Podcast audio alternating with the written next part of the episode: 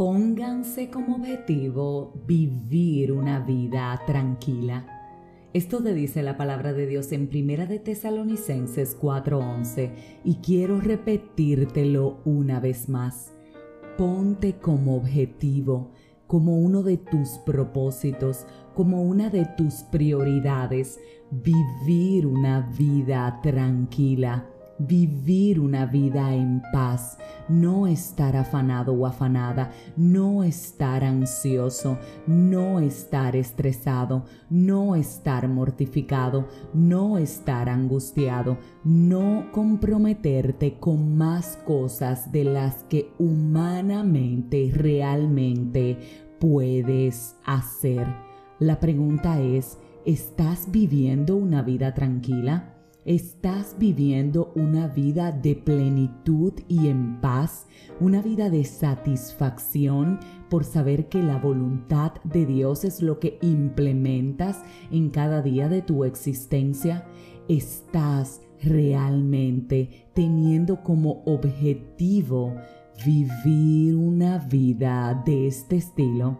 La palabra de Dios te dice, pónganse como objetivo pónganse significa que es que tú y yo tenemos que tenerlo como un deseo, como una meta, como un plan para nuestra vida. Sin embargo, en este mundo que tantas exigencias nos da, nos hace y nos propone a diario, no vivimos una vida tranquila. Por el contrario, cada día queremos más cosas, cada día nos comprometemos en más cosas, cada día nos endeudamos en más cosas que no necesariamente necesitamos.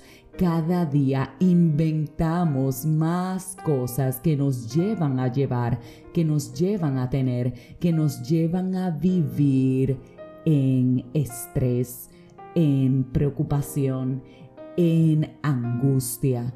Quiero entonces repetirte una vez más, ¿llevas tú una vida tranquila? Y si la respuesta es no, ¿por qué no estás teniendo una vida tranquila? ¿Es parte de tus prioridades estar en paz?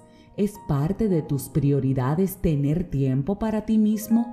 ¿Es parte de tus prioridades que lo que de ti dependa esté organizado?